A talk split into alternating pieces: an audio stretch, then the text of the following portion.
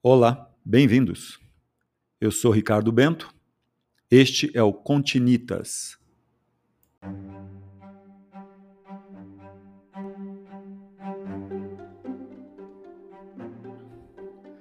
Um podcast sobre história, arquitetura e construção, literatura, cultura e suas conexões. Continitas.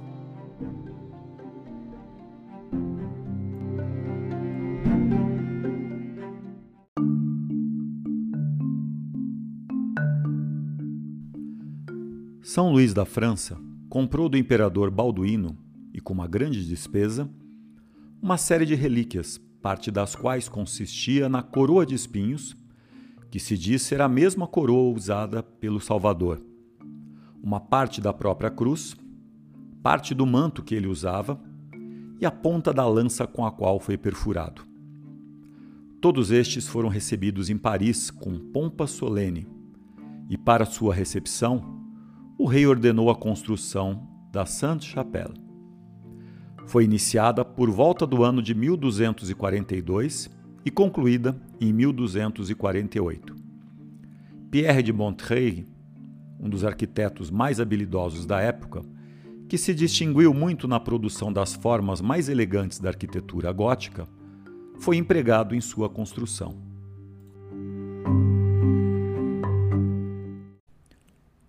Auguste Pugin, em seu livro Paris e seus arredores, de 1831.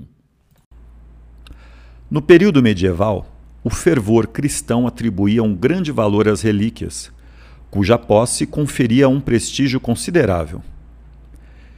Em 1239, ao final de dois anos de negociação, Luís IX adquire a coroa de espinhos e outras relíquias ligadas à Paixão de Cristo que fazem da coleção do rei uma das mais fabulosas do mundo cristão.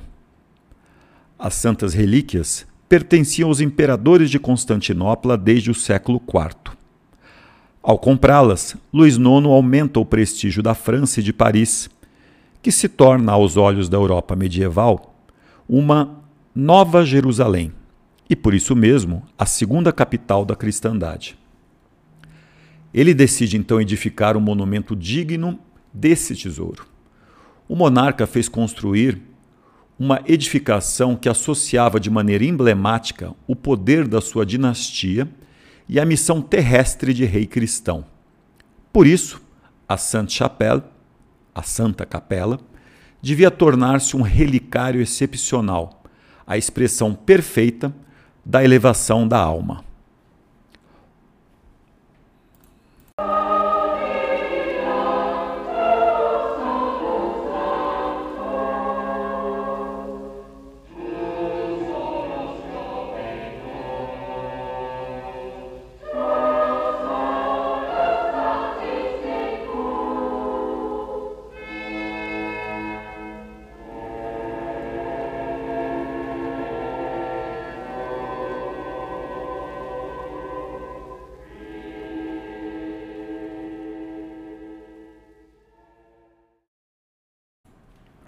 Obra-prima do gótico, Sainte-Chapelle foi edificada no coração do palácio, na ilha de La Cité. Os vitrais, todos do século XIII, exceto a rosácea refeita em 1485, respeitando o tema original, o Apocalipse, formam um conjunto único composto por 1113 cenas. A iconografia dos vitrais baseia-se no Antigo Testamento e ilustra a história do povo hebreu. Foi projetada a imagem das capelas palatinas de dois pisos. O primeiro, onde são conservadas as relíquias, é reservado ao rei, à família real e alguns privilegiados, enquanto que o piso térreo é destinado ao culto paroquial. Danificada por incêndios em 1630 e 1776, a Sainte-Chapelle sofreu depois com a Revolução Francesa, tendo sido transformada em local de arquivo judicial no ano de 1803. A capela foi exemplarmente restaurada em várias campanhas nos séculos XIX, XX e XXI. Ela é considerada, ao lado da Catedral de Notre-Dame, a mais perfeita obra da Idade Média. Em maio de 2015, concluiu-se a campanha de restauro dos vitrais de Sainte-Chapelle. Entre 2008 e 2015, foram investidos 9 milhões e 500 mil euros na restauração dos vitrais, recuperando a visibilidade e a luminosidade originais que impressionam a todos. 14 dos vitrais, que representam episódios tirados da Bíblia, leem-se da esquerda para a direita e de baixo para cima. 1113 vidraças contam notadamente o Gênese, o Êxodo, o livro de Josué, a árvore de Jessé, a infância de Cristo, a paixão de Cristo, o livro de Jó e a história das relíquias. 60% dos vitrais são originais e o restante data da grande restauração realizada no século XIX. Datada do século XV, a rosa ocidental ilustra o livro profético de São João, o Apocalipse, representado simbolicamente face à paixão de Cristo. Na capela inferior encontra-se a estátua do rei Luís IX, é considerado um monarca que impulsionou o crescimento econômico, intelectual e artístico da França durante seus 43 anos de reinado. A coroa de espinhos encontra-se atualmente na Catedral de Notre-Dame de Paris, onde até o incêndio que a acometeu, em toda a primeira sexta-feira do mês, às 15 horas, era realizada uma cerimônia de adoração da relíquia.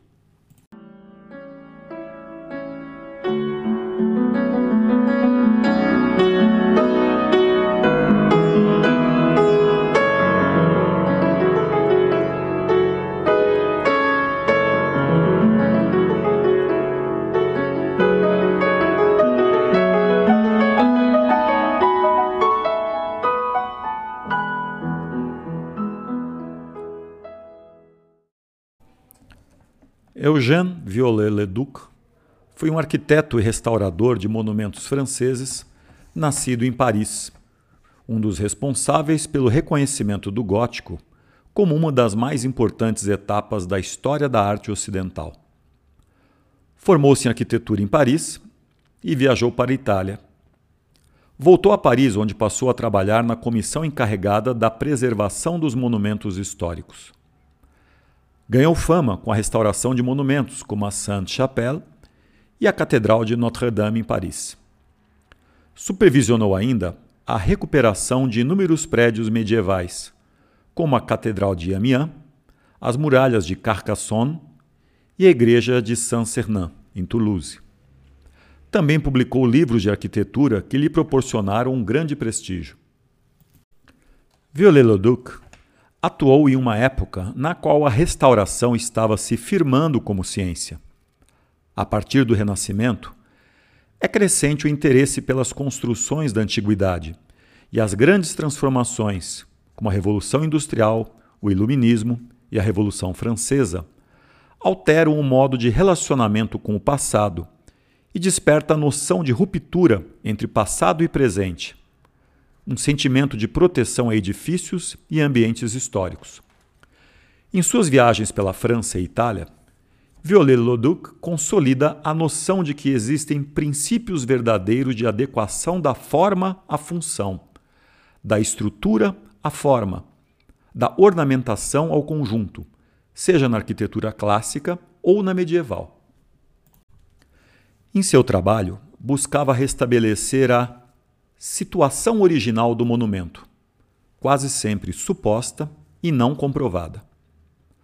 Os acréscimos e intervenções ocorridos ao longo da história do monumento normalmente são desprezados em função da busca pela unidade estilística.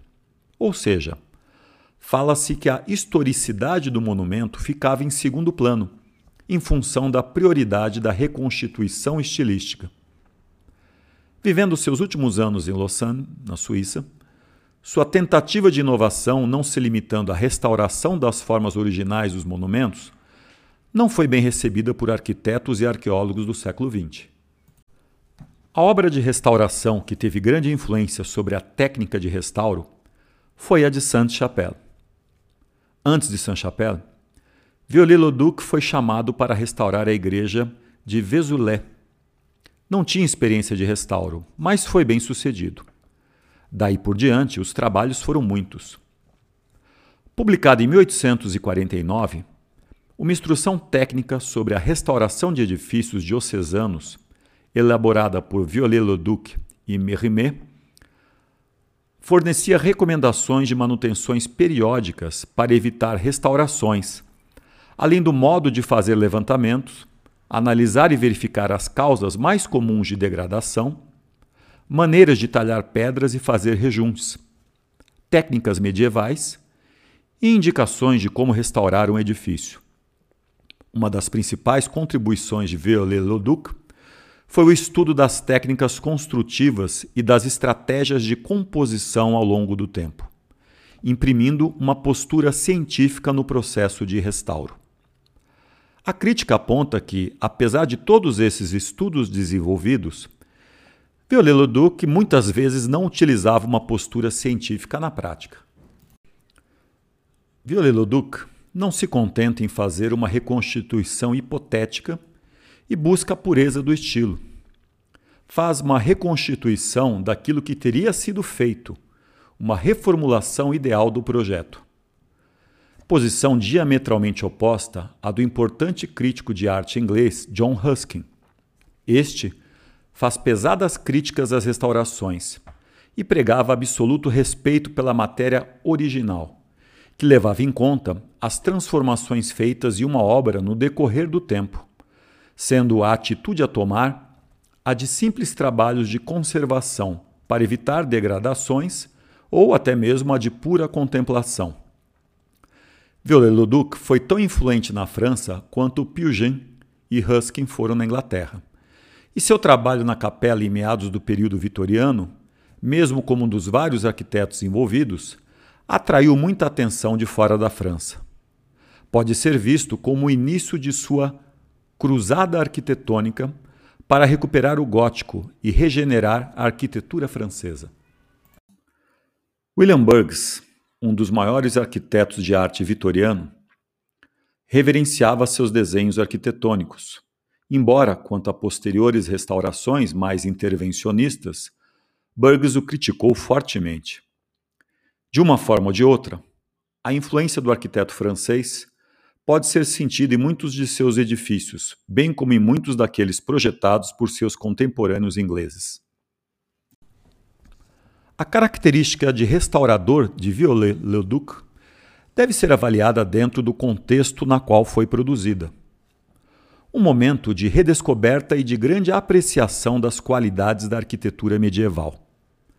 A forma invasiva de Viollet-le-Duc atuar sobre o monumento acabaram por condenar sua forma de intervenção. Suas ações entram em sua defesa. Cada intervenção, restauração feita, diz respeito à sua crença em determinadas premissas, sendo estas refutadas por outros arquitetos que tinham outros princípios norteadores. Pela antipatia criada em relação às obras como restaurador, muitas vezes deixou-se de apreciar a coerência de suas formulações teóricas e aspectos inovadores, muitos ainda atuais. Viollet-le-Duc, em sua obra Dicionário da Arquitetura Francesa do século XI ao século XV, expõe de forma pormenorizada seus conhecimentos no verbete restauração. Ele diz: A palavra e o assunto são modernos. Restaurar um edifício não é mantê-lo, repará-lo ou refazê-lo é restabelecê-lo em um estado completo, que pode nunca ter existido em dado momento. Ainda na mesma obra, nos diz sobre o verbete construção.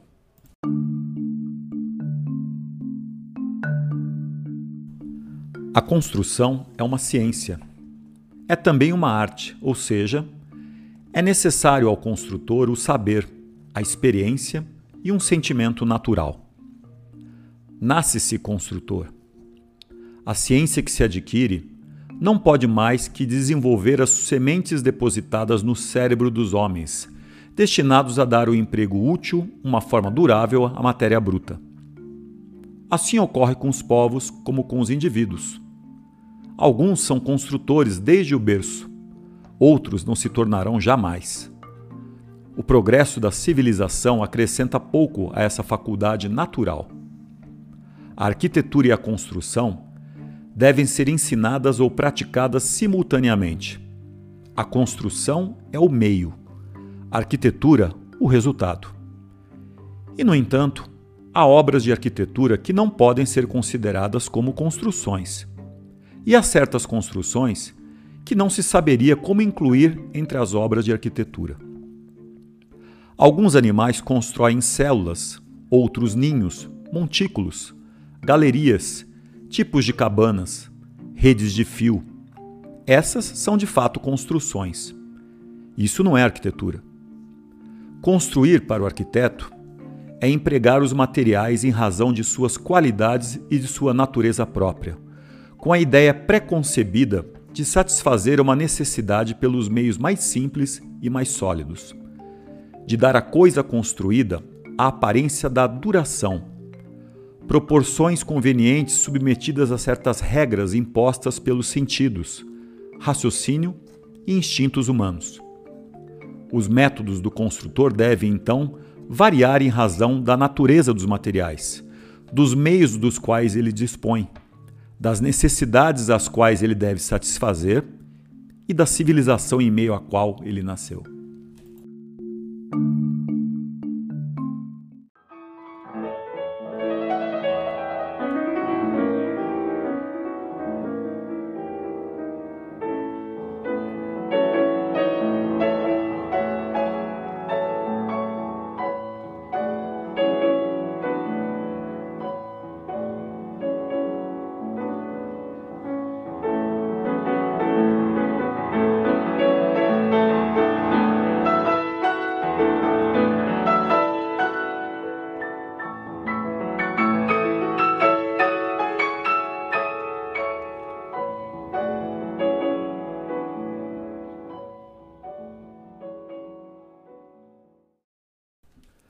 Quando em 1248 Luís IX partiu para libertar a Terra Santa na Sétima Cruzada, embarcou com sua esposa, Margarida de Provença, mas acabou sendo preso.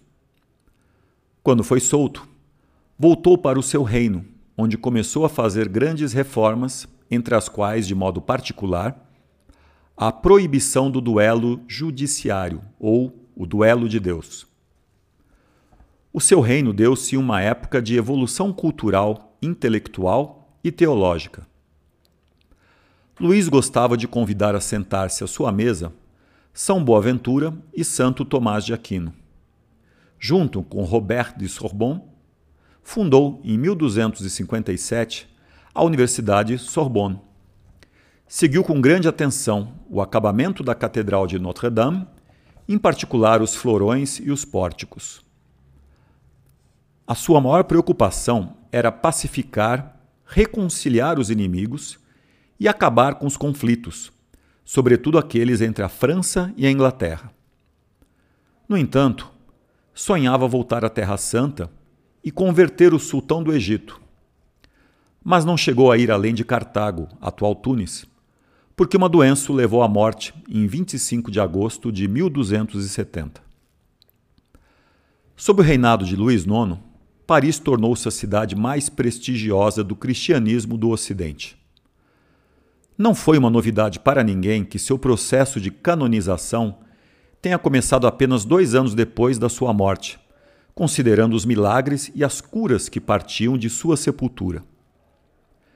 Em 1297, ao término de longos estudos, o Papa Bonifácio VIII inseriu Luís IX na lista dos santos da Igreja Católica. Dia 25 de agosto, aniversário da sua morte, tornou-se a sua festa canônica. O rei da França foi um dos primeiros leigos a ser canonizado. Durante toda a vida, São Luís esforçou-se para que reinasse a justiça e a paz na sua existência de santo e estadista. Os soberanos da Europa apelavam à sua sabedoria. São Luís é conhecido pelo seu senso de justiça e pelo seu amor a Deus e aos pobres. Os símbolos com os quais é representado são a cruz, a mão da justiça e o símbolo dos terciários franciscanos, dos quais ele é o santo padroeiro. Fundou hospitais e mosteiros e realizou seu grande projeto, a Sainte-Chapelle.